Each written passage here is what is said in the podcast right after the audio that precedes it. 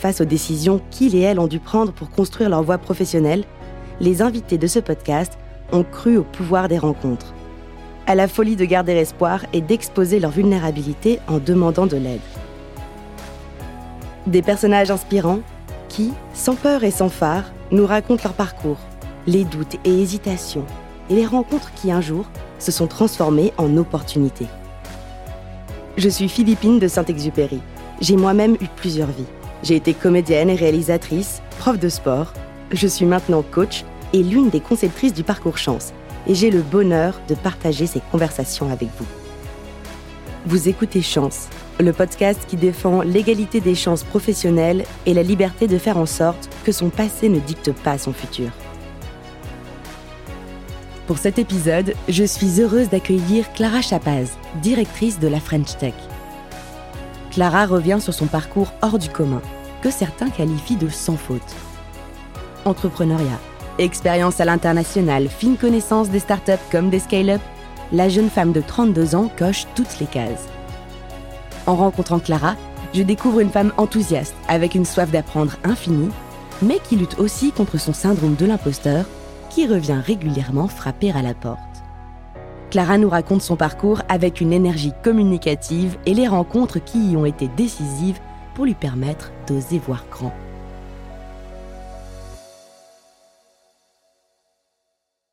Merci beaucoup Clara d'avoir accepté mon invitation. Merci.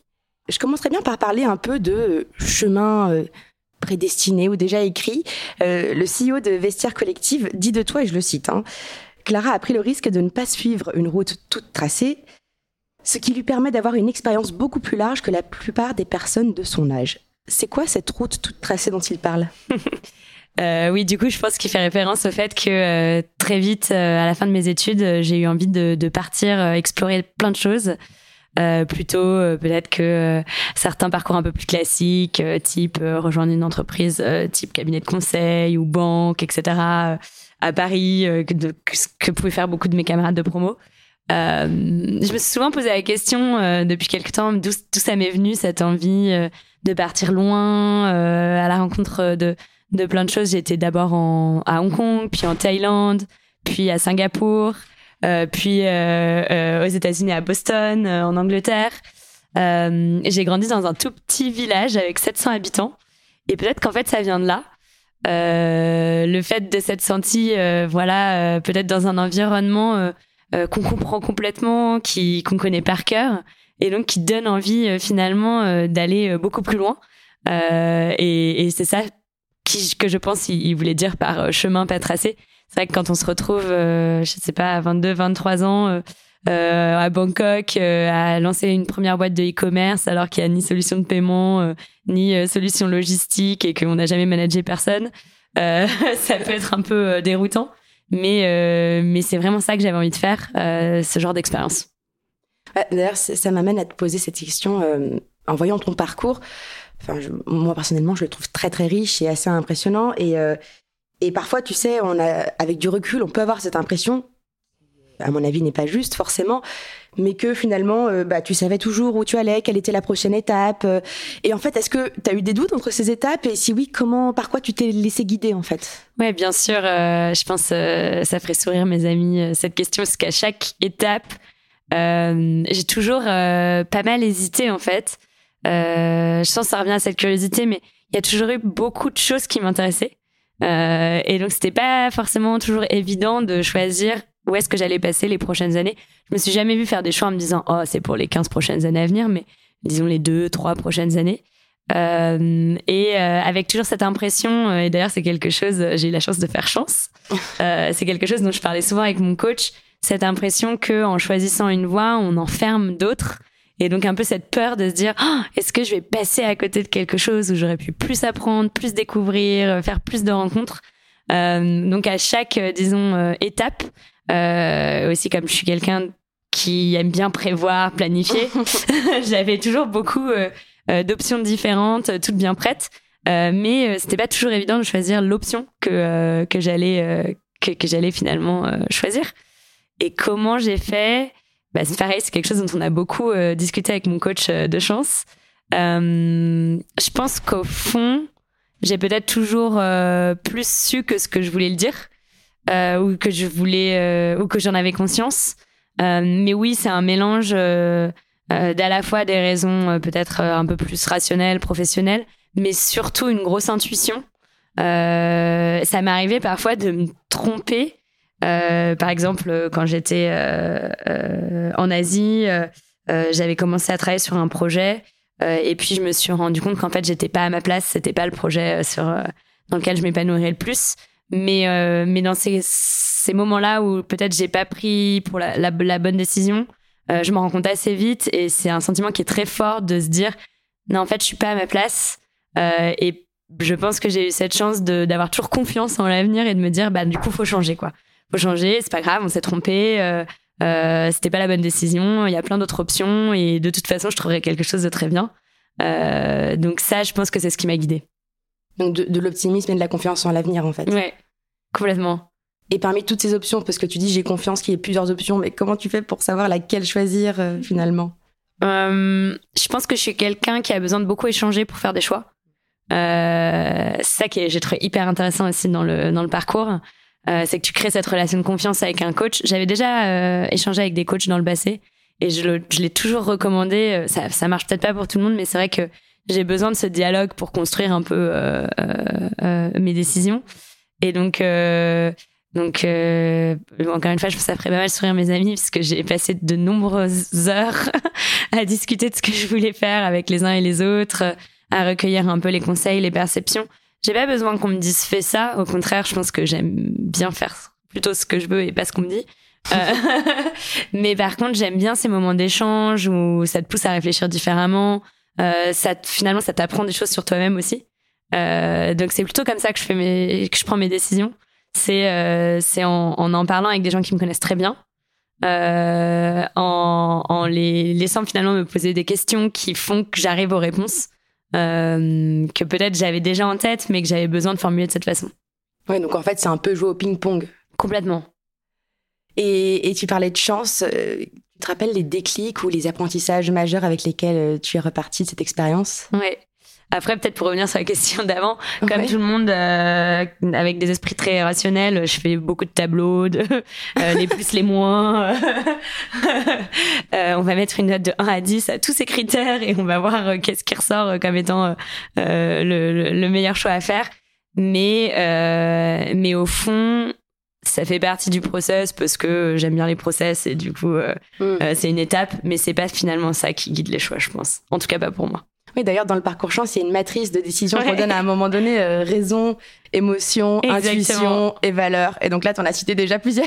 ouais, complètement. Dans ton parcours chance, ah les apprentissages. Euh, bah, il, paraît, on m'a dit que tout le monde citait celui-là, mais euh, moi, ce qui a été, je pense, un des moments les plus critiques, c'est celui où on demande aux gens qui nous entourent de nous donner des feedbacks. Parce qu'en fait, on le fait beaucoup dans le monde professionnel mais on le fait très rarement euh, bah, dans, dans, ton développement personnel. Et euh, ça permet de, je sais pas si c'est une prise de conscience parce que ce qui est sorti de, de, de, de, de ces écrits, c'était des choses qui m'ont pas surprise, mais de le voir écrit, ah bah les forces de Clara, c'est, euh, je sais pas, de rassembler les gens, de d'avoir ce dynamisme, etc. Euh, les faiblesses, c'est peut-être euh, de voir un peu euh, blanc ou noir, d'avoir un peu de problème avec le gris. bah, finalement, ça te permet de prendre vraiment du recul et pour revenir à cette idée de confiance aussi, de reprendre confiance dans qui tu es parce, parce que les autres te perçoivent comme ça, donc ça te conforte, je pense, dans, dans, dans ce que tu es vraiment. Et, et c'est vrai que c'est assez unique que les gens prennent du temps, de leur temps, mm. pour t'aider toi. Euh, de façon aussi formalisée, aussi aboutie. Et, euh, et du coup, j'ai trouvé que c'était un très beau moment de partage euh, que je recommande à, à quiconque. Et là, tu as parlé finalement plusieurs fois d'altérité, d'échanges pour, pour enrichir tes prises de décision, de feedback pour mieux te connaître. Et donc, on, sent quand même que le rapport à l'autre, il est important. Enfin, dis-moi si je me trompe. Euh, ok, je te vois hocher la tête. Euh, et justement, j'aimerais parler de rencontres. Quelles ont été les, les rencontres marquantes de ta vie professionnelle qui t'ont accompagné dans des bifurcations, des prises de décision, des moments de carrière? Ouais, euh, c'est une bonne question. Je crois, je crois beaucoup au concept de mentor, même s'il est un peu galvaudé. Euh, mais euh, pour moi, le mentor, c'est pas quelqu'un que tu mets sur un piédestal, qui a forcément une carrière incroyable, un réseau, je ne sais quoi. C'est plutôt des gens qui m'ont accompagné dans ma carrière, qui m'ont donné les clés pour progresser et qui m'ont donné cette confiance pour progresser aussi. La première personne qui me vient à l'esprit, c'était mon boss en Thaïlande qui s'appelle Rosé Oreda, avec qui j'ai retravaillé euh, en Angleterre parce que j'ai vraiment adoré travailler avec lui. Donc quand on a pu rebosser ensemble, on, a fait en sorte que ça se passe. Et euh, c'est la première personne qui m'a mise mise dans une position de management, euh, dans le sens où j'avais rejoint, c'était une startup qui s'appelle Zalora, donc début du e-commerce en Thaïlande 2012. Euh, il y avait tout à construire. J'avais rejoint cette startup, j'avais aucune euh, connaissance particulière. Je faisais le CRM. Euh, j'ai dû apprendre à coder les newsletters. J'ai dû apprendre tout et n'importe quoi si je connaissais rien. donc ça déjà c'était un gros signe de confiance, mais surtout au bout de 3-4 mois, il m'a hum, proposé de prendre la tête du département marketing où il y avait une trentaine de personnes. la plupart étaient bien plus expérimentés que moi. on est en Thaïlande, donc en plus tout le marketing se fait en Thaï j'avais commencé à prendre des cours de taille, mais ah pas, au point de pouvoir, euh, de pouvoir euh, sign up des, des newsletters en, en taille. Euh, et ma première réaction, ça a été de dire non. enfin, je me sens pas. j'ai jamais fait. c'est, ça me paraît un peu trop, trop rapide, trop ci, trop ça. Et en fait, il m'a pas laissé le choix. Et, et je lui en suis extrêmement reconnaissante. Et je pense que c'est quelque chose que j'ai essayé de garder euh, dans mon management, c'est parfois il y a des moments où les personnes qu'on encadre se font moins confiance en elles que nous, on peut avoir confiance en elles. Et il suffit de ce petit, euh, je pense que si vraiment ça allait pas, il m'aurait pas forcé, mais de ce, voilà cette petite pique, ce petit, ce, petit moment pour euh, bah, débloquer quelque chose. Et ça a été finalement une énorme euh, un énorme moment de mon parcours parce que euh, j'ai découvert euh, que j'adorais en fait manager, créer des équipes, les accompagner. et j'ai eu la chance de le découvrir super tôt. Je devais avoir, je sais pas, peut-être 25 ans. et ça a vraiment guidé mon parcours par la suite. donc, donc voilà, très très reconnaissante parce que il, il, m'a pas laissé le choix, mais il m'a quand même accompagné. Il m'a pas juste mis là et m'a dit, bah maintenant démerde-toi. Euh, il m'a aidé euh, à bien comprendre euh, bah, le changement de position, qu'est-ce que ça impliquait. j'ai eu la chance aussi, ça n'a pas été toujours facile. Hein. Il y avait une personne dans l'équipe qui était beaucoup plus expérimentée que moi, qui était taille, moitié taille, moitié allemande, et qui pensait que le poste aurait dû lui revenir. Et elle avait d'ailleurs peut-être pas tort quand je suis partie. C'est ma grande fierté. c'est elle qui a repris l'équipe, donc ça s'est très très bien passé finalement. Mais au début, elle était vraiment dans une position de conflit. Et, euh, et elle m'a dit des choses dont je me, je me souviendrai. Elle m'a aussi aidé à grandir. Elle m'a dit, en fait, comme tu te sens pas légitime, tu nous demandes euh, tout le temps notre avis sur tout. Nous, on a besoin d'avoir quelqu'un qui met la direction, qui, euh, qui dirige l'équipe, euh, qui fait avancer les choses. Et donc, c'est cette expérience qui a été vraiment fondatrice parce que je me suis confrontée à tout ça. Et j'ai appris des uns des autres et j'ai pu derrière reprendre beaucoup plus confiance en moi sur, sur ça. Ouais, donc là, tu, tu parles aussi d'un point intéressant qui est la légitimité quand on est dans une nouvelle prise de fonction quelque part, euh, de la peur de faire des erreurs. Et comment on fait quand on n'a pas la chance d'avoir un manager ou un mentor justement qui va te donner la confiance dont tu as besoin mm. et que tu dois pour autant transmettre à tes équipes, comme tu le disais, bah, cette euh, assertivité, euh, finalement, même si tu la ressens pas, qu'est-ce que... Je pense que c'est un sujet super important. Pour tout nouveau manager, cette question de la légitimité. Et c'est vrai que tout le monde n'a pas forcément toujours la chance d'être accompagné. Je pense qu'on sous-estime, on se dit, euh, oh bah cette personne a été euh, brillante euh, jusqu'ici, elle a géré tous les projets, forcément elle sera brillante dans l'étape d'après. Et souvent l'étape d'après, dans le monde professionnel actuel, il y a des voies d'expertise, mais il y a beaucoup de voies de management. Et c'est pas du tout la même chose d'être un expert ou d'être un manager. Donc je trouve que c'est quelque chose dans les entreprises dans lesquelles j'ai bossé, où j'ai vu euh, pas mal de, problèmes parce qu'en fait, euh, ça demande des compétences différentes et si on n'accompagne pas les gens, ça s'invente pas. Euh, et si on leur dit pas et si on leur donne pas des conseils. donc, je pense que quand le, faut, un, faut, faut pas le sous-estimer ce changement. C'est normal en fait d'être un très bon expert, mais pas forcément un très bon manager parce que c'est pas du tout les mêmes compétences. et deux, si on n'est pas accompagné par son manager, on peut construire, je pense, un, un réseau dans l'entreprise euh, nous, c'est quelque chose qu'on avait fait beaucoup dans, dans ma boîte précédente chez Vestiaire Collective, euh, notamment sur la question euh, du syndrome de l'imposteur. Euh, on avait tout un groupe de, de femmes managers Et on, on, avait un peu ce, ce contrat tacite où quand on voyait que l'une des managers, mais ça pouvait être très bien des gens de mes équipes, d'autres équipes, c'était pas forcément des relations de boss et, et, et personnes managées. Mais quand on voyait qu'une personne se mettait en position de syndrome de l'imposteur, ça pouvait être des tout petits trucs, genre, bah, dans ce meeting, tu as commencé en disant euh, oui, euh, euh, peut-être que je me trompe, mm. mais ou je suis pas du tout experte, mais et ben on faisait tout le temps remonter à la personne en disant là tu t'es mise dans une situation où en fait tu as retiré ta légitimité par peur de pas être légitime et du coup c'est perçu comme ça bah t'aurais plutôt pu le positionner différemment et d'ailleurs le syndrome de l'imposteur est souvent féminin un homme l'aurait peut-être dit différemment et ce, réseau, ce, réseau de soutien, il peut euh, se construire avec son manager, mais il peut aussi se construire avec les autres. Et euh, ça demande de le construire, mais euh, je pense que c'est faisable et que souvent d'ailleurs, en tout cas moi de mon expérience, j'ai autant appris de, mes boss que de mes pairs ou même des gens de mes équipes, parce que tout le monde a sa perception et peut apporter quelque chose à ton développement. Donc il y a deux choses, c'est un déculpabiliser, c'est normal. Complètement. Et puis, euh, deux, euh, une fois encore, l'altérité s'appuyer sur les autres et les dynamiques euh, de, feedback et d'observation de, groupe. Ok. Et alors, tu me fais un cadeau là, puisque tu me parles du syndrome de l'imposteur. Mais j'ai vu une interview de toi où tu disais que tu n'avais pas raconté à tes proches que tu postulais pour ton poste actuel de directrice de la French Tech, dont on va reparler juste après. Est-ce que là, c'est pas un peu du syndrome Qu'est-ce qui s'est passé à ce moment-là C'est aussi un peu du syndrome de ah, l'imposteur complètement. ça se travaille toute sa vie, je pense. Euh, c'est un, gros sujet, le syndrome de l'imposteur, parce que euh, je suis assez engagée sur les, les thématiques euh, de women empowerment. Comment est-ce qu'on peut aider les femmes à prendre plus de positions managériales, à prendre plus de place dans, dans l'entreprise, etc. Et souvent, les, les il y, y a, une partie des, des femmes qui sont engagées sur ces sujets qui, qui détestent ce concept du syndrome de l'imposteur euh, parce que euh, c'est vrai qu'au fond, qu'est-ce que c'est le syndrome de l'imposteur? C'est euh, le, c'est pas quelque chose qui serait féminin de ah on n'a pas confiance en nous. Non, c'est euh, euh, des années de biais culturels qui font qu'on les femmes sont perçues d'une certaine façon et les hommes les hommes, les hommes de l'autre. des années d'éducation qu'on s'auto-approprie et qui du coup euh, créer ce manque de confiance.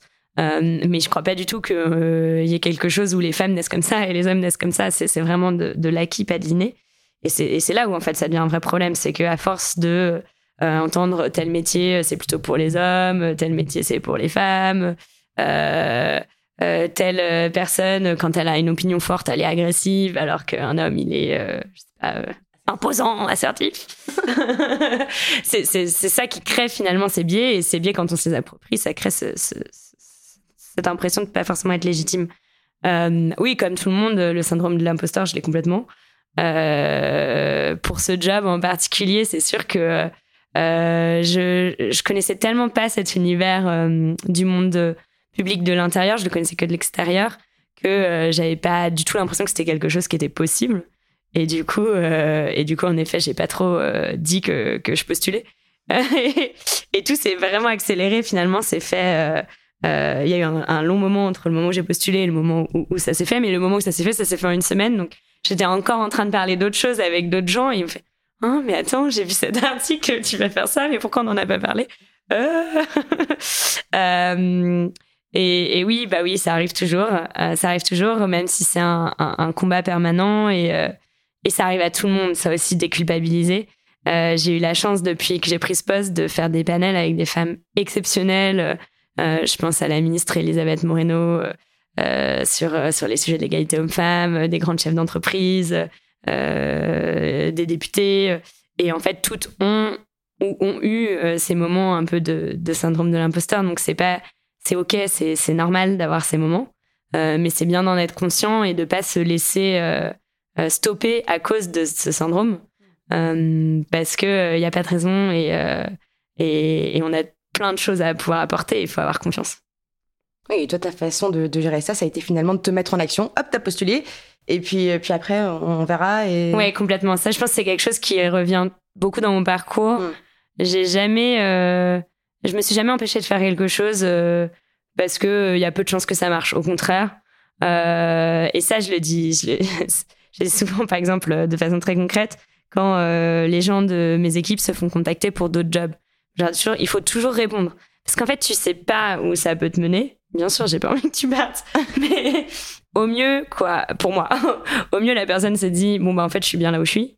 Euh, au pire, en fait, elle découvre qu'il y a une super opportunité et qu'en fait, cette opportunité, bah, elle peut la prendre et elle est en mesure et c'est le bon moment. Et bah, il faut qu'elle le fasse. Et moi, j'ai toujours un peu raisonné comme ça. Euh, euh, il faut toujours dire oui et puis on, verra plus tard. et si ça marche pas, bah, ça marche pas, c'est pas grave, on s'en remet. Et si ça marche et qu'on n'était pas tout à fait prêt, comme un peu ce qui m'arrive avec ce poste, et ben on trouvera une solution, on apprendra et, et on a beaucoup de ressources. Et je pense qu'il faut et encore une fois, et, et surtout, on est toujours plus entouré que ce qu'on ne le pense. Euh, donc, tu vois, j'étais dit, ah, je connaissais pas le monde public. Et puis, en fait, quand j'ai commencé, je me suis rendu compte que euh, il y avait telle personne qui travaillait déjà dans le public, qui m'a été d'une grande aide pour comprendre et naviguer, ou, j'ai écrit à telle personne euh, qui a répondu de mon cœur. ça, c'est quelque chose aussi que Chance pousse beaucoup à faire. Et, et les gens n'ont pas toujours confiance ou osent pas. Mais déjà, euh, le grand secret, je pense, du networking, c'est que les gens adorent parler d'eux. c'est vrai Mais oui, c'est vrai. Euh, donc, ils seront toujours très flattés. franchement, c'est très rare euh, que les gens disent j'ai pas le temps. là, en ce moment, malheureusement, je, me contredis un peu parce que moi, j'ai peu le temps et il y a plein de gens qui me sollicitent et j'aimerais trop passer du temps avec eux. donc, ça arrive. Mais, et même si ça arrive, si la personne vous dit non, bah, c'est pas très grave. En fait, il y a une autre personne euh, et donc, euh, donc ouais, on est plus entouré. Donc je pense que moi, c'est toujours ce que je me suis dit, bah pourquoi pas en fait. Si j'ai envie de faire quelque chose, bah j'essaye et soit ça marche, tant mieux. Et puis si je suis pas tout à fait prête, je trouverai des solutions. Soit ça marche pas et ça marche pas, il y aura d'autres opportunités. C'est vrai que chez Chance, on dit que, je sais pas si tu te rappelles, la chance, c'est euh, l'équation préparation plus opportunité. Donc finalement, c'est exactement ça. Après, une fois qu'on a dit ça, il y a aussi des barrières externes. Par exemple, on va s'orienter vers un nouveau domaine et on n'a aucun réseau. Euh, même toi, tu disais que tu avais été surprise finalement de découvrir que tu connaissais des personnes dans, dans le milieu euh, que tu visais. Et, euh, et j'ai l'impression que c'est un sujet qui te tient à cœur puisque tu as été l'une des premières signataires de, de l'appel solidaire. Mm. Et d'ailleurs, je, crois bien que tu as été le premier duo formé par chance avec euh, Anna, infirmière qui se réoriente vers le projet de data analyst. pourquoi cet engagement et est-ce que tu peux nous partager un peu ton expérience avec Anna bah, Je pense que c'est euh, en effet un des, un des challenges, c'est que euh, oui, là je te dis, on est mieux entouré. Euh, j'ai aussi conscience que je suis extrêmement privilégiée. j'ai fait des études à plusieurs reprises en plus, donc j'ai pu recréer des cercles à différents moments de ma vie.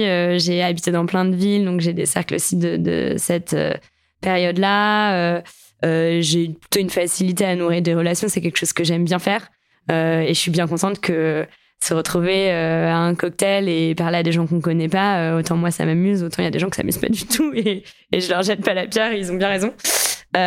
Donc je sais que je suis privilégiée sur sur ce point de vue-là et que c'est sûr que ça m'aide beaucoup parce que encore une fois je crois à cette dynamique collective dans le parcours et donc je pense que quand on n'a pas cette chance parce que juste c'est pas quelque chose où on est à l'aise ou c'est pas quelque chose qu'on a pu développer parce que on n'a pas forcément fait euh, les bonnes études, euh, enfin les bonnes études au sens des études qui nous donnent un grand réseau. Euh, on a fait des études très spécifiques dans une thématique et en fait on veut aller dans une autre thématique, donc un monde complètement différent. Euh, on a grandi dans un pays et en fait on a immigré dans un autre pays et on connaît absolument personne. Enfin, il y a des multiples situations euh, où c'est pas du tout aussi facile que que ça a pu l'être pour moi jusqu'ici. Et là, je pense que arriver à pouvoir s'appuyer euh, sur des gens qui ont le réseau dont on a besoin, ça fait une énorme différence. Mais ça, je pense que chacun le sait, hein, que ce soit dans sa vie pro ou perso. Euh, quand on nous dit, euh, euh bah, je te conseille d'aller chez tel coiffeur parce que je le connais, bah forcément, on va plutôt être tenté d'aller chez tel coiffeur.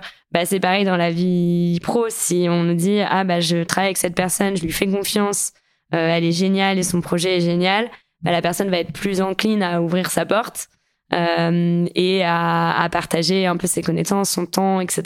Que si c'est une personne qu'elle connaît pas du tout. C'est assez humain finalement ce réflexe. Je dis pas que c'est bien. Euh, je pense que le mieux, ça serait d'être dans un monde où les gens répondent de façon complètement égale aux sollicitations, que ça vienne de quelqu'un de leur réseau ou pas de leur réseau. mais c'est comme ça. Et donc, si on peut faire quelque chose pour changer ça, je trouve que c'est hyper intéressant. Et du coup, pour revenir à Anna, euh, bah, du coup, ce qu'on a fait, c'est qu'on l'a, euh, elle a rencontré euh, la French Tech. En fait, la French Tech a des antennes locales partout sur le territoire. Il y a 13 capitales French Tech qui animent l'écosystème local et un certain nombre de communautés aussi à l'international. Et donc, c'est vraiment nos, ponts, nos relais locaux pour bien comprendre l'écosystème, l'animer, etc. Donc, c'est forcément des gens très connectés. Et du coup, Anna, euh, j'ai mise en contact avec la présidente euh, de la French Tech euh, de Lyon, Lyon-Saint-Etienne, qui est la région où, la, où, est où, où, elle veut faire son apprentissage. et ça permet, je pense, de, bah, de pouvoir déjà mieux comprendre un peu tout ce qui se passe dans la région et ensuite potentiellement de faire les bonnes introductions, de recréer finalement un peu ce sentiment d'appartenance à une communauté. Si on n'a pas eu la chance d'être dans cette communauté pour une raison X ou Y, bah, on peut facilement le faire en trouvant les bonnes personnes. Et moi, ça me coûte pas grand chose en fait de faire ça. Ça me coûte un peu de temps, euh, euh, mais les gens, encore une fois, sont ravis de le faire. Euh, la personne en question a répondu positivement tout de suite. c'est vraiment rare les gens que je peux contacter comme ça pour de la mise en introduction dans le cas de chance ou autre qui ont pas envie de le faire parfois ils peuvent pas parce qu'ils sont ils sont pas là, ils ont beaucoup d'obligations, etc. Mais tout le monde est toujours ravi d'aider. Et c'est sûr que une fois qu'en plus on a déjà fait tout le chemin de se demander comment on veut se réorienter, c'est ça la partie dure. une fois que cette partie elle est faite, si on peut débloquer la suite pour pouvoir passer dans le concret, euh, bah, c'est extrêmement important et c'est ce qui m'a convaincu dans votre appel parce que euh, voilà, vous avez, enfin, vous avez une solution qui permet aux gens d'avancer, de savoir où est-ce qu'ils ont envie d'aller, parfois de prendre des énormes risques de se reconvertir. Euh, et c'est sûr que si on peut leur donner ce petit coup de pouce, bah, c'est chouette pour que ça puisse se concrétiser.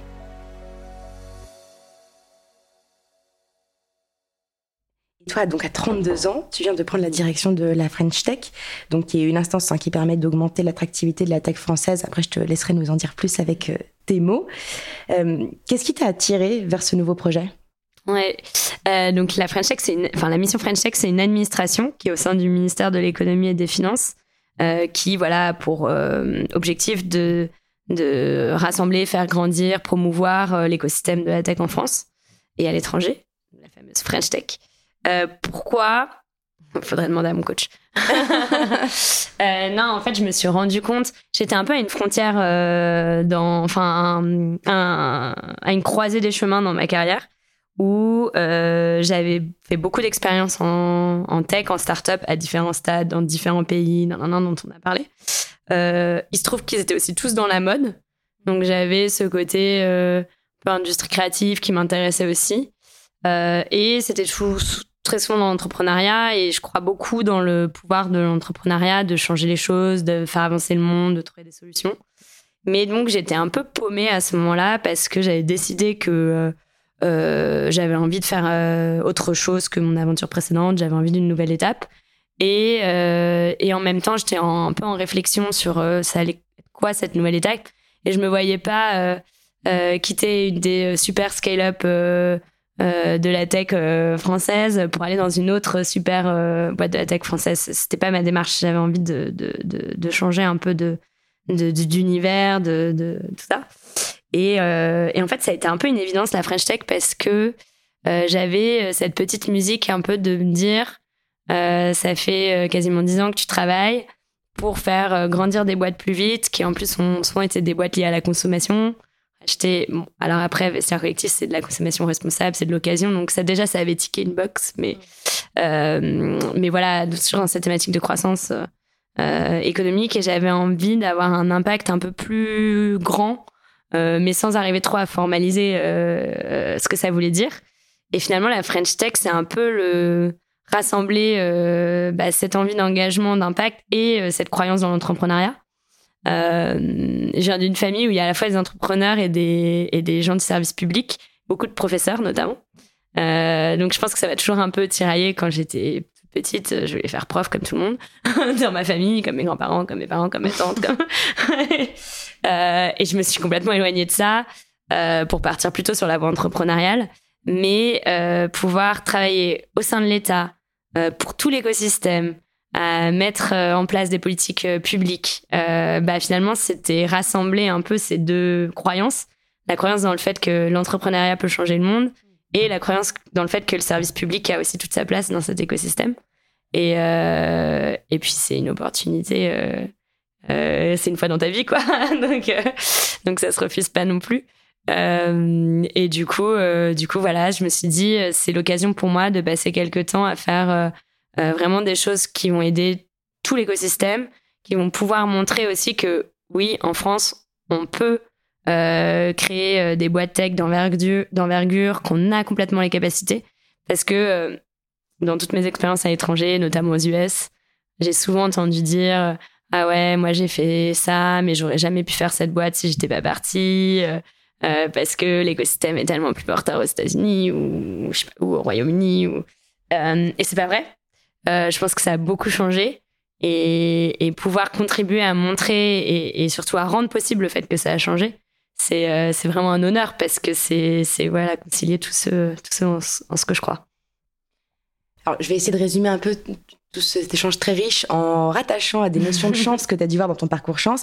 Est-ce que j'entends bien si je dis qu'il y a à la fois une recherche de finalité, c'est-à-dire le sens de ton projet professionnel vers un monde euh, plus responsable, un monde de demain plus responsable, euh, mais aussi l'égalité homme-femme dont tu parlais tout à l'heure. Mm-hmm. Et en termes de moteur, il y a à la fois ce côté de créer et de transmettre du coup maintenant plus euh, que ta campagne. Ok, super clair, merci. Ouais, c'est passé d'un rôle où on est complètement acteur à un rôle où on est accompagnant.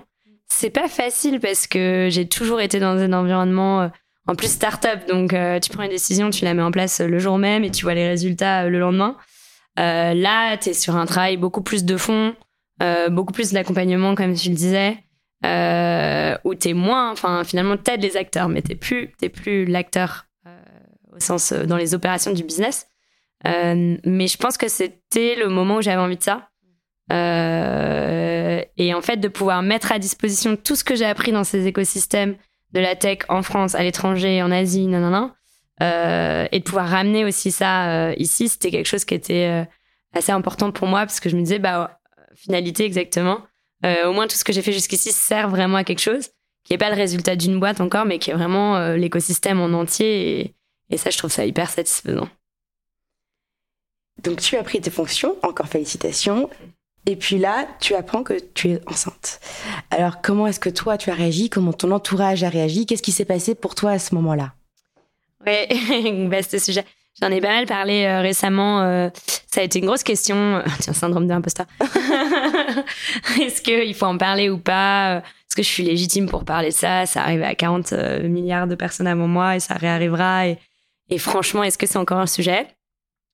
Malheureusement, c'est quand même encore un sujet. c'est pour ça que je me suis, je me suis décidée. En fait, j'ai rencontré plein de femmes, euh, entrepreneurs surtout, euh, qui m'ont dit euh, Tu te rends pas compte, as une, maintenant tu as une plateforme, même si ce mot est un peu impressionnant, et tu peux faire passer des messages. Et en fait, tu dois faire passer des messages. Et c'est vrai que je me suis sentie du coup un peu cette responsabilité de me dire Bah en effet, il y a encore un sujet, je le vis moi, euh, elles l'ont toutes vécu. Euh, bah, si je peux contribuer d'une façon ou d'une autre euh, à faire avancer les choses en en parlant, il faut que je le fasse. mais bon, c'est jamais facile de parler de sujets un peu plus perso dans, ta vie pro.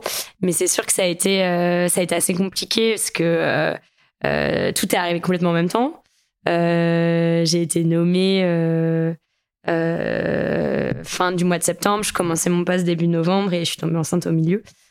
Donc, euh, en plus, j'ai même pas pu leur dire euh, en avance vu que je n'étais pas enceinte au moment où j'ai été nommée. Euh, et j'avais vraiment le sentiment de me dire, ok, en fait là, on vient de me donner une mission. En plus, il y a le côté public qui est un peu, tu dis, ok, enfin, c'est bête à dire, mais voilà, euh, dans mon équipe, on est payé par euh, les impôts des Français, enfin vos impôts. on a plutôt intérêt à assurer parce que euh, c'est pas une entreprise. Et, euh, et du coup, il n'était pas tout à fait prévu que je prenne ce poste pour bah, partir en congé mat quelques, quelques mois plus tard, enfin 7-8 mois plus tard. donc, donc ouais, j'ai trouvé ça assez angoissant. Et, et c'est vrai que ça pose cette question, mais qui qu'on voit dans les entreprises, qu'on voit dans... C'est pas que parce que c'est une administration publique de... Euh, mais comment, comment je vais faire, comment ça va être perçu. Et depuis que j'en ai parlé, je reçois beaucoup de, témoignages qui me disent ah mais moi aussi j'arrive pas à le dire. Finalement comment t'as fait Et et en fait je me suis dit là ma réaction c'est exactement ce que je combats dans dans mon quotidien, dans ma vie pro et perso, dans mon engagement pour pour la parité depuis des années. Donc c'est pas la bonne réaction. Et, oui, ça fait peur, mais en fait, euh, oui, euh, on va s'en sortir, quoi. On va trouver des solutions. Euh, plein de personnes l'ont fait avant et il n'y a pas de bon moment. donc, donc c'est comme ça. mais voilà, ça a été un petit chemin pour, pour atterrir, atterrir là-dessus. Et puis ensuite, j'ai eu énormément de chance parce que la nouvelle a été super bien accueillie bah, par, par, par mon entourage professionnel, par mon boss. Euh, Cédric O, euh, par euh, voilà, par bien sûr mon conjoint qui est le premier concerné, mais qui tout de suite m'a beaucoup rassuré sur le aussi comment est-ce qu'on allait faire ensemble, parce que je pense que c'est j'ai la chance de voilà, on est deux. Il y a aussi des familles monoparentales, je pense que c'est plus compliqué. et, et, de pouvoir en parler, de réfléchir à concrètement comment ça allait marcher. Euh, parce que c'est vrai que dans ce job, bah, je suis beaucoup en déplacement euh, à l'étranger, en France. Euh, j'ai souvent beaucoup de choses le soir. Donc on est obligé un peu de prévoir. On peut pas juste se dire bon bah voilà, on verra. et en fait, le, je pense qu'une idée qui est ressortie, qui moi je trouve assez chouette, c'est de se dire bah si t'es deux à vouloir construire une carrière, forcément, il y a des moments où il y a une personne qui sera plus prise que d'autres. Et euh, peut-être que là, c'est moi qui voilà ai beaucoup d'obligations, et peut-être que plus tard, ça sera lui. Et, euh, finalement, on, on, s'en sortira comme ça. Euh, et malheureusement, je pense que toutes les femmes n'ont pas encore cette chance. et la charge n'est pas encore complètement toujours partagée. Mais le monde évolue et c'est vrai que ce sujet de la parité et de la parentalité, c'est un sujet sur lequel je travaille beaucoup dans le cadre de la French Tech. Et je pense que euh, l'écosystème tech en a vraiment pris conscience et a envie d'avancer sur ce sujet et a envie de mieux accompagner euh, bah, les femmes dans l'entreprise et puis les parents en général dans l'entreprise. Euh, donc ça va dans le bon sens. mais la route est encore longue. voilà, il y a trois femmes qui sont patronnes de CAC 40. Il y en a aucune patronne de French Tech 120, pardon, du Next 40. elles sont 14 dans le French Tech 120. on est. c'est déjà mieux que rien, mais bon, ça reste pas tout à fait la moitié. Euh, la, route est encore longue. La route est encore longue et il faut qu'on. Enfin, si je peux aider à faire en sorte que ça accélère, c'est vrai que c'est quelque chose euh, euh, qui me tient à cœur. Tu vois, récemment, j'ai une de mes amies très proches qui m'a appelé et m'a confié quelque chose qui m'a un peu secouée. Elle m'a dit, voilà, elle était malheureuse dans son travail à ce moment-là et elle voyait des opportunités se dessiner et elle me dit, j'hésite entre changer de travail ou lancer le projet du deuxième bébé. Qu'est-ce qu'on pourrait dire aux femmes qui ont cette croyance limitante, euh, attention, à juste titre ou pas, je ne sais pas, il y a, aussi, a pas qu'elle, c'est mm. aussi la société, qu'on peut pas être enceinte et euh, changer de travail, et qui se posent finalement ce dilemme eh, mais c'est, il y a plein de filles qui ont écrit sur ça euh, depuis. C'est vraiment une croyance limitante, c'est exactement ce que tu dis, et elle est, elle est très très ancrée. bah, déjà de façon pragmatique, enfin, c'est, pas forcément la chose la plus joyeuse à dire, mais on peut pas, euh, enfin, ça marche pas comme ça euh, le corps humain. je pense qu'on peut pas choisir euh, exactement quand lancer ce genre de projet. Et, et en fait, si on commence déjà à se mettre dans une thématique, on se dit ah je je veux lancer ce projet et ce projet, on sait pas, il va peut-être prendre une semaine, mais il va peut-être prendre deux ans. Et deux ans, c'est long en fait. Pendant deux ans, on vit, on a largement le temps de faire plein plein de choses. donc déjà, c'est le point 1. je pense qu'on a pris l'habitude de tout vouloir planifier. moi, la première. Mais euh, il faut accepter qu'il y a des choses qu'on euh, ne peut pas planifier et donc euh, il faut accepter cette ambiguïté. Et deux, encore une fois, il n'y a pas de bon moment.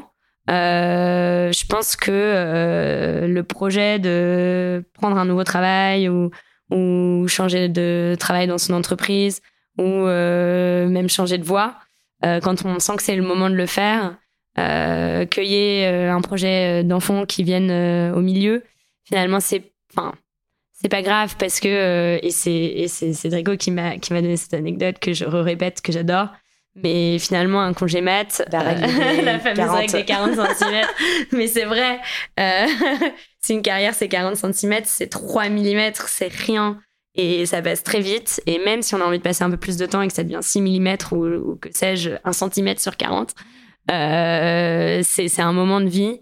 Euh, et je pense que quand on est décidé qu'on a envie de prendre une opportunité, on le fait pas pour 3 mm, on le fait parce qu'on y croit pour quelques années. Euh, donc, donc voilà, il faut, il faut y aller. Et je pense que les entreprises aujourd'hui sont capables de le comprendre. Et ce que j'ai dit très récemment à une personne qui m'a posé exactement cette question, parce qu'elle est en process et en même temps, elle, elle, elle venait de découvrir euh, qu'elle était enceinte et elle savait pas trop si elle devait se retirer du process. Je dis en réalité, euh, s'ils sont au courant et qu'ils veulent plus t'embaucher, est-ce que tu préfères pas le savoir? Parce que ça veut dire que tu vas rejoindre une équipe qui a pas forcément les valeurs dans lesquelles euh, tu as envie d'évoluer. Ce qui est pas grave, c'est leur valeur, mais en tout cas, faut mieux le savoir. En tout cas, moi, c'est comme ça que je le vois. Donc, je pense que voilà, l'entreprise accepte et doit accepter que il y a de plus en plus de, de chevauchement entre la vie, la vie privée et la vie, euh, et, et, la vie professionnelle. Euh, si on veut de plus en plus de femmes managers, euh, malheureusement, on, on arrive. C'est au même moment en fait hein, qu'on va faire sa famille et qu'on va devenir manager. Entre 30 et 40 ans, euh, c'est le moment où ta carrière d'école. C'est aussi le moment où si tu veux une famille, tu vas la faire. Donc euh, les entreprises, je pense la plupart l'ont bien comprise. Et puis ceux qui ne l'ont pas compris, peut-être faut mieux savoir. C'est vrai qu'on parle dans le parcours chance de l'adéquation des valeurs entre celles du projet que tu veux rejoindre ou créer et puis les, tiennes fondamentalement. Euh, tu te rappelles les valeurs euh, sur lesquelles tu étais atterri ou, tout simplement aujourd'hui, qu'est-ce que tu dirais euh? Ouais, mais je pense que c'est un point fondamental. Et très souvent, alors je me rappelle pas ce sur quoi j'étais atterri. mais, mais comme ça, là, tu dirais quoi Mais moi, ça m'a beaucoup guidée parce que je vois trop de gens, mais qui sont finalement dans des situations où ils sont pas à l'aise dans leur travail pour ça en fait. Parce que euh, euh, soit l'entreprise soit la façon de travailler soit euh, je sais pas l'environnement ou le projet que porte l'entreprise sont pas en adéquation avec leurs valeurs. Et en fait je pense qu'au-delà du fait qu'on se sent mal ça nous empêche en tout cas moi ça m'empêche de faire du bon travail aussi enfin le meilleur travail que je peux. Euh, je prends un exemple concret euh, bah, on en parlait tout à je suis quelqu'un qui est, j'aime prendre l'énergie du collectif, euh, j'ai besoin que euh, voilà, il y ait une dynamique positive entre les gens, qu'on s'écoute, qu'on apprenne les uns des autres. Dans un environnement euh, très directif, qui laisse pas justement à chacun la chance de s'exprimer, parce que peut-être un peu trop managé par par la peur ou par voilà peut-être un peu plus agressif, directif. bah en fait, je j'évolue pas comme comme j'aimerais évoluer parce que je, je suis pas en alignement avec la façon dont, dont j'aime travailler. Donc ça, c'est des choses qui sont ressorties dans le parcours chance aussi, c'est d'arriver à mieux se connaître et se dire, ok, bah, je sais que euh, j'ai besoin d'un environnement euh, dynamique, collaboratif, euh, pluriel, parce que c'est là où je sors une richesse et donc des idées, et donc, et, et, donc où je peux, je peux avancer dans mon travail. Et puis aussi, j'ai l'impression un environnement qui va te permettre, tu disais d'évoluer, mais donc d'apprendre. Ce que j'ai lu que tu avais appris à coder dans l'urgence pour résoudre, un, problème de emailing en quelques jours, que tu as appris le japonais, que tu ne parlais pas parce que tu avais envie d'aller travailler là-bas. Euh, qu'est-ce qui te donne cette, impulsion et cette confiance aussi en ta capacité à monter en compétence comme ça? Ouais. Euh, oui, c'est genre c'est Rosé qui a raconté ça c'est franchement c'était pas évident. non, ça va. Euh, c'est un peu ce que je disais tout à l'heure sur les opportunités et le parcours. J'ai vraiment le sentiment toujours que tout est possible. Mais c'est pas une. Euh, quand je dis ça, je me rends compte que ça semble très euh, présomptueux. C'est pas, c'est pas parce que je euh, je me sens au-dessus de je sais pas quoi. Non, c'est plus que je me dis bah en fait il n'y a pas de risque à ne à tenter. Il y a que que du positif. Soit ça marche et tant mieux, soit ça marche pas et j'ai quand même appris quelque chose. Et du coup c'est un peu pareil avec avec l'apprentissage. C'est j'aime bien apprendre plein de choses nouvelles et puis euh, et puis voir si, si je peux en tirer quelque chose. Euh, après, je pense que le, le peut-être le, le, les limites de ça, c'est que euh, j'ai tendance à voilà à vouloir apprendre plein de choses. Euh, je suis rarement satisfaite d'être à un endroit à un moment. là, je dois être allongée une semaine parce que j'ai fait trop de choses et que et que du coup c'est pas top pour la grossesse. Bon, il faut il faut aussi euh, apprendre à, prendre un peu de recul sur soi-même et, pouvoir euh, se calmer de temps en temps. Mais, euh, mais oui, c'est vraiment mon moteur, c'est de découvrir des choses, de me remettre en question, de prendre des risques. Parce que je trouve juste que c'est plus fun, quoi. bah écoute, tu as devancé ma prochaine question, qui était justement, c'est quoi l'équilibre entre continuellement se développer et s'enrichir, et puis en même temps prendre le temps parfois de souffler un peu, mm. de profiter de là où on en est aujourd'hui, de s'exprimer dans son potentiel de façon sereine, Comment tu trouves cet équilibre? J'ai l'impression que c'est peut-être un peu problématique.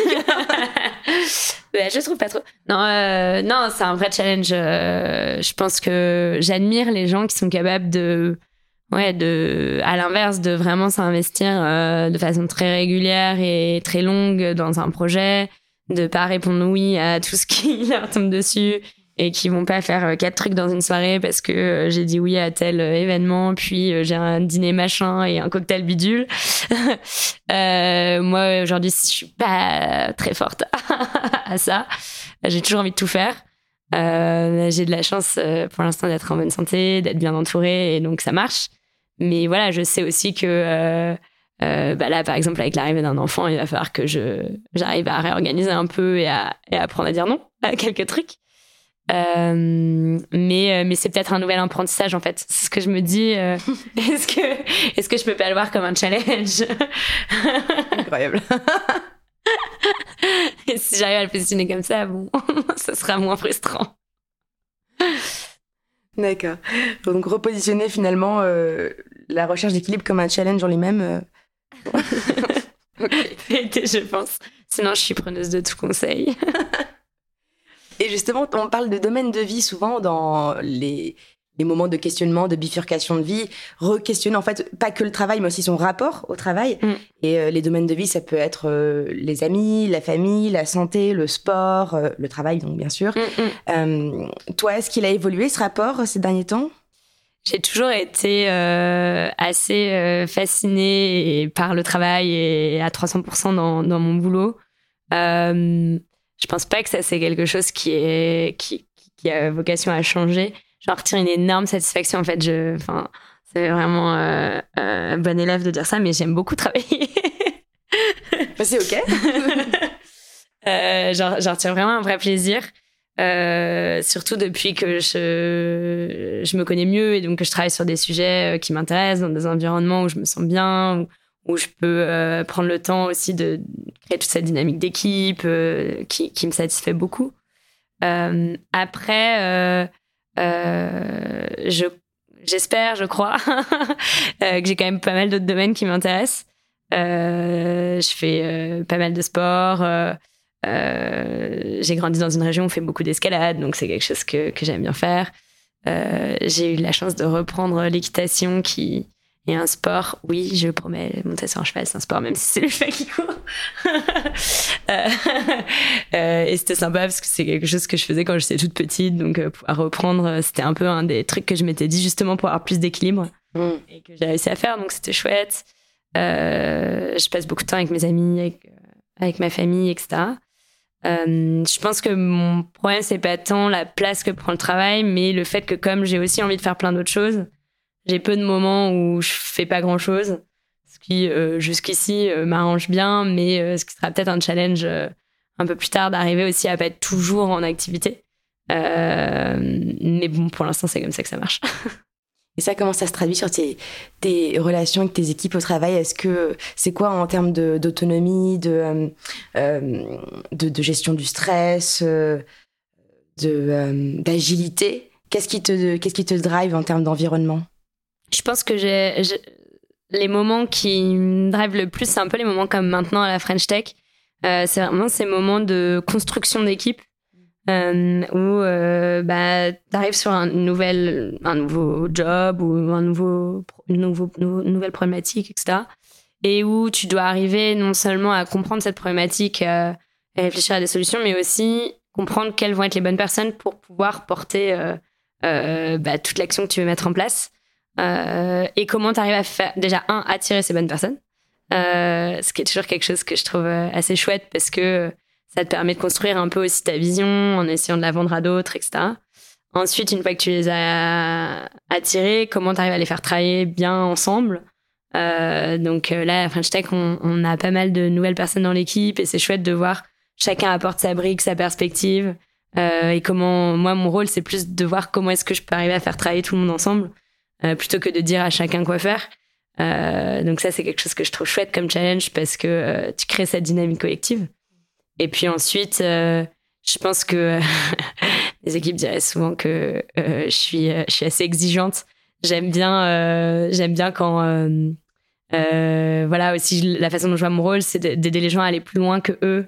ce serait peut-être enfin là où eux seraient peut-être allés en leur montrant que c'est possible et qu'ils ont la capacité, enfin leur donner la confiance, qu'ils ont la capacité d'aller plus loin. Euh, mais après, j'essaye, euh, j'espère que, que je, le fais, j'essaye de pas trop euh, rentrer dans le détail de ce que chacun fait, de laisser cette agilité, laisser à chacun la, la possibilité de s'épanouir comme il veut, sur les sujets qu'il veut, etc. Tout en leur donnant la confiance qu'ils n'ont pas forcément, comme tu disais tout à l'heure, est-ce que tu as eu la chance, toi en tout cas, de, de vivre dans tes jeunes années professionnelles, je mets des guillemets à jeunes, car tu es encore très jeune et justement, en parlant de, jeunesse, je terminerai cet entretien par une question. Euh, qu'est-ce que tu aimerais que la Clara, un peu moins jeune, peut-être en disant, allez, 80 ans, quelque chose comme ça, euh, se dise en regardant dans le rétroviseur? Je pense que euh, le plus important, c'est que j'espère garder bah, ce dont on a beaucoup parlé, mais ce, cet optimisme vis-à-vis -vis des opportunités de la vie en général, des gens. Euh, je pense que quand on commence à s'être pris quelques claques, bah peut-être qu'on remet en cause cet optimisme. Euh, quelques claques parce que une mauvaise rencontre, quelqu'un qui nous a déçus ou, une expérience professionnelle qui a pas marché comme on le voulait ou euh, euh, un changement qui en fait s'est pas avéré positif ou, ou je ne sais ou un problème de santé euh, soi-même ou sa famille. Jusqu'ici, voilà, j'ai eu la chance d'avoir plutôt des, des années plutôt paisible et, et j'espère que, et je sais que la vie réserve beaucoup de challenges, mais que malgré ces challenges, je, je garderai cet état d'esprit de me dire, euh, euh, bah pourquoi pas en fait tenter cette nouvelle chose, euh, parce qu'il n'y a pas de risque et, euh, et parce que je crois euh, au fait que l'avenir est, est, plutôt positif. Euh, ça m'a guidé jusqu'ici et, et j'aime bien cet état d'esprit. Donc, et continuer à le partager aux autres aussi. Merci pour toutes ces euh, bonnes vibes. Et merci encore pour ton partage, Clara. Merci. Merci d'avoir écouté Chance, le podcast qui défend l'égalité des chances professionnelles et la liberté de faire en sorte que son passé ne dicte pas son futur. Vous pouvez retrouver nos épisodes sur toutes les plateformes de podcast. Et si ce témoignage vous a plu, vous pouvez laisser des étoiles, m'écrire des commentaires et n'hésitez pas à en parler autour de vous. À bientôt.